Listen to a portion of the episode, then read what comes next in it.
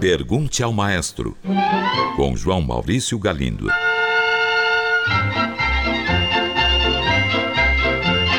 Olá, amigos. Um ouvinte enviou esta mensagem. Por ser constituído de cordas internamente e dotado de uma espécie de martelo que bate nas cordas quando o pianista aciona a tecla, o piano estaria em qual naipe de instrumentos? No naipe de cordas, por conta de suas cordas de aço? Ou no naipe de percussão, por conta dos martelos que batem nessas cordas?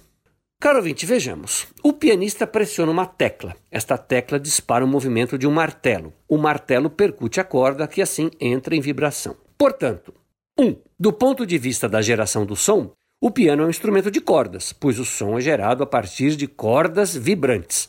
Assim, ele está ao lado do violino, do violão, da harpa, entre outros instrumentos. 2.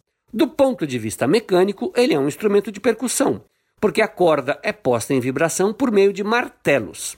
Então, é o mesmo princípio de instrumentos como marimba, xilofone, vibrafone. E 3. Podemos ir além. Do ponto de vista da execução, ele é um instrumento de teclas. Portanto, compartilha essa característica com o órgão, que é um instrumento de sopro, com a celesta, que é um instrumento de percussão, ou com o cravo, que é um instrumento de cordas. Você pode então escolher qual critério acha melhor. No entanto, a tendência é classificarmos os instrumentos pela geração do som. Assim, o piano é considerado primordialmente um instrumento de cordas. Um ouvinte pergunta: Gostaria de saber por que o piano não faz parte de nenhuma sinfonia, pelo menos das que eu conheço. Caro ouvinte, as orquestras sinfônicas se desenvolveram para valer a partir da segunda metade do século XVIII. Esse desenvolvimento se acentua e se acelera durante a primeira metade do século XIX, graças a alguns fatores, entre os quais eu destaco: 1. Um, o surgimento das sinfonias de Beethoven, aproximadamente entre 1804 e 1822. 2 o progressivo aumento de séries de concertos e consequente construção de salas de concertos. Nessa fase, muitos instrumentos ainda não faziam parte da orquestra, não apenas o piano. Eu posso citar a tuba, as clarinetas que estavam nascendo. Mozart e Haydn, por exemplo, só usaram em suas últimas sinfonias o corda inglês, o clarone, os trombones. O piano nessa época brilhava como instrumento solista. Era o solista por excelência de modo que ninguém pensava mesmo em usá-lo dentro da orquestra, onde ficaria ofuscado.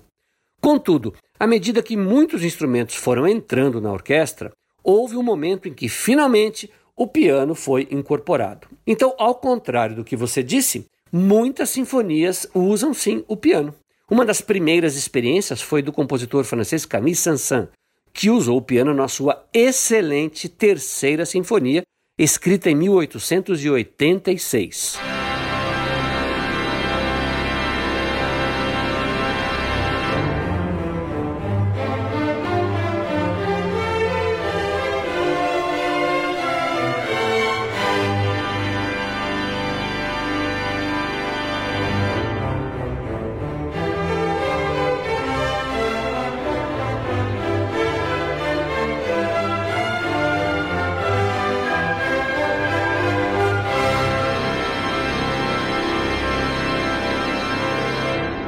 E a partir do início do século XX, a presença do piano dentro da orquestra se firmou de vez.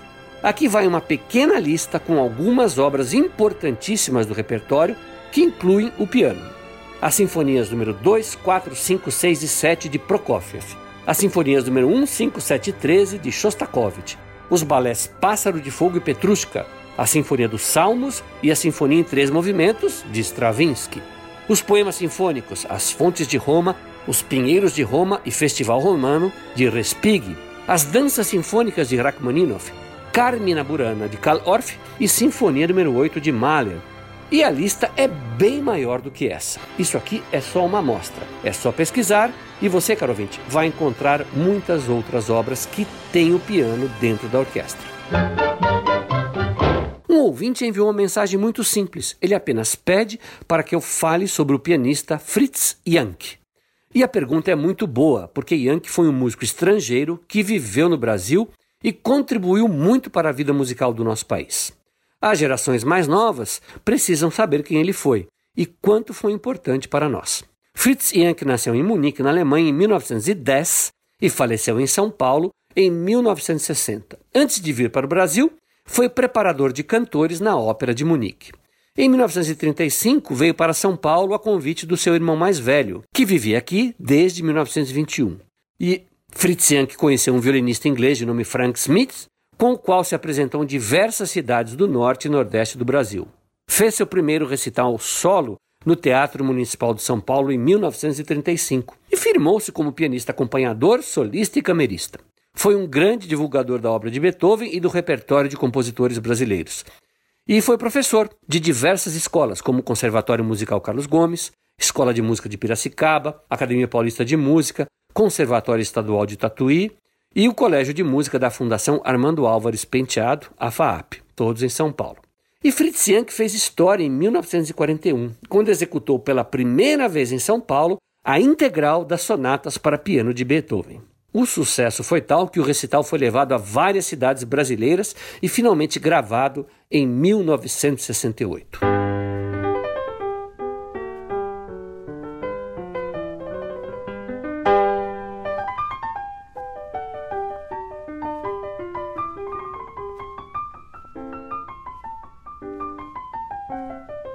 Fritz Jank gravou também várias obras de compositores brasileiros.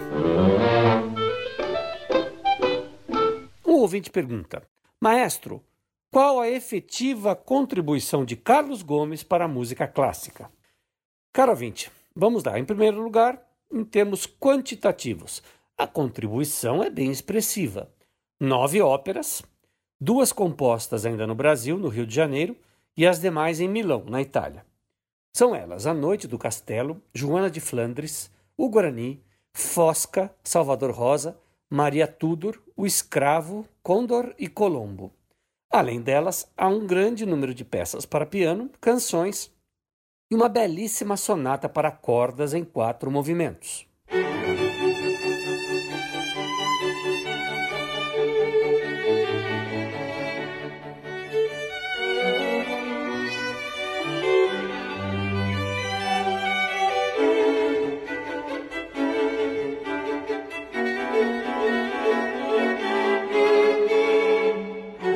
Agora, em termos qualitativos. Uma vez eu conversei com isso com o saudoso maestro Eleazar de Carvalho e ele me disse a sua opinião. Segundo ele, Carlos Gomes era um verdadeiro gênio. Podia não ter chegado a ser um gênio de primeira grandeza, como Verdi ou Puccini, mas certamente um gênio. Ou seja, caro ouvinte, dentro do estilo em que se inseriu a ópera de tradição italiana, pode-se seguramente dizer que fez música de alto nível. Carlos Gomes era um músico de grande talento, alimentado por um conhecimento musical verdadeiro, adquirido por meio de uma formação sólida. Infelizmente, após a Semana de Arte Moderna de 1922, virou moda detratá-lo, o que foi uma enorme injustiça, pois ele, falecido duas décadas e meia antes, em 1896, era muito moderno no seu próprio tempo. Hoje, felizmente, isso se dissipou e montagens de suas óperas, bem como concertos que incluem peças de sua autoria, são realizados no Brasil com alguma frequência. Uma frequência que sempre poderá ser maior. Uma ouvinte pergunta: Maestro, estudei balé na juventude. Não me tornei uma bailarina profissional, mas mantive a paixão por esta arte e sou hoje uma grande fã do gênero. Gostaria que o senhor falasse algo sobre o autor da música de Gisele, meu balé preferido. O compositor Adolf Adam. Por que não se ouve falar dele? Bem, caro ouvinte, em primeiro lugar, parabéns pelo seu bom gosto. Gisele é um belíssimo balé. E Adolf Adam, autor de Gisele, foi um compositor francês que viveu entre 1803 e 1856. Ele pode não ser muito lembrado hoje, mas durante sua vida foi uma verdadeira celebridade em Paris. Fez tanto sucesso que tornou-se um dos poucos compositores a ficar rico naquela época. Contudo, ele viveu num tempo em que a música sinfônica estava ficando muito séria, procurando emoções profundas e grandes significados. Um exemplo disso é a Nona Sinfonia de Beethoven, estreada quando Adolf Adam tinha apenas 21 anos de idade.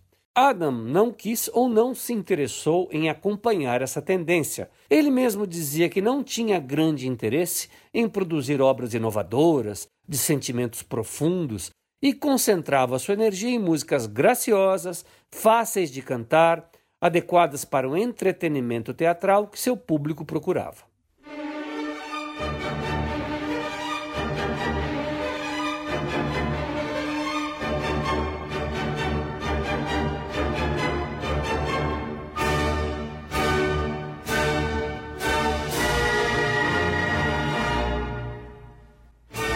E a sua obra é enorme, mais de 70 obras teatrais entre óperas, operetas e vaudevilles, 15 balés, 10 obras sacras, 6 cantatas e tantas outras peças menores.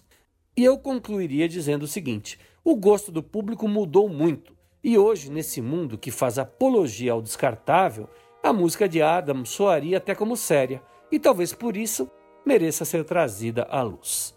É isso aí, um grande abraço e até o próximo programa. Pergunte ao maestro.